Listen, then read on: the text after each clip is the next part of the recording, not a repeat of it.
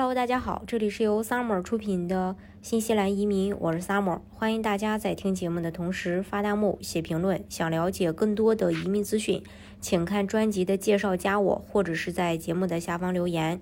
新西兰社会发展部在对新西兰劳动力短缺的地区进行季度审查后，正在对一些地区的供应不足和供应过剩名单进行修改。从二零二一年四月十六日起，新西兰移民局将使用更新的劳动力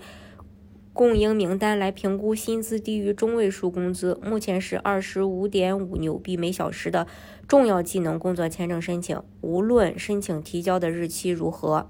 从二零二一年四月十六日起，加拿大可以在新西兰劳工局网站上查看供应不足和供应过剩的名单。嗯。新增好多地区的职位名单到供不应求的清单当中。如果你的工作职位，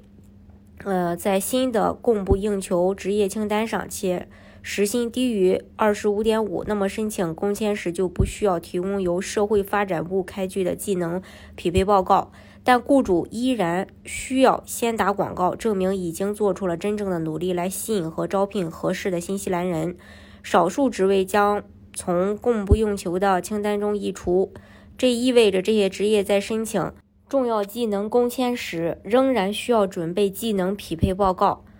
嗯，还有供大于求清单，此清单在此更新上并未做职位添加。所有地区供应过量的职业列表将进行一些删除，除非职业在紧缺职业列表当中，否则工资低于平均水平的工作签证申请将必须提供技能匹配报告。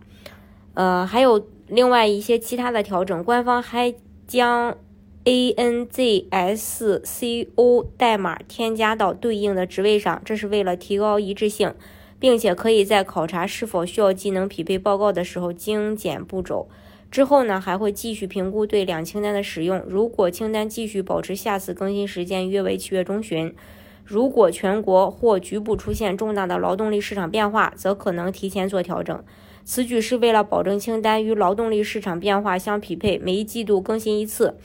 此类评估表将由新西兰劳工局管理，新西兰移民局只负责签证申请流程。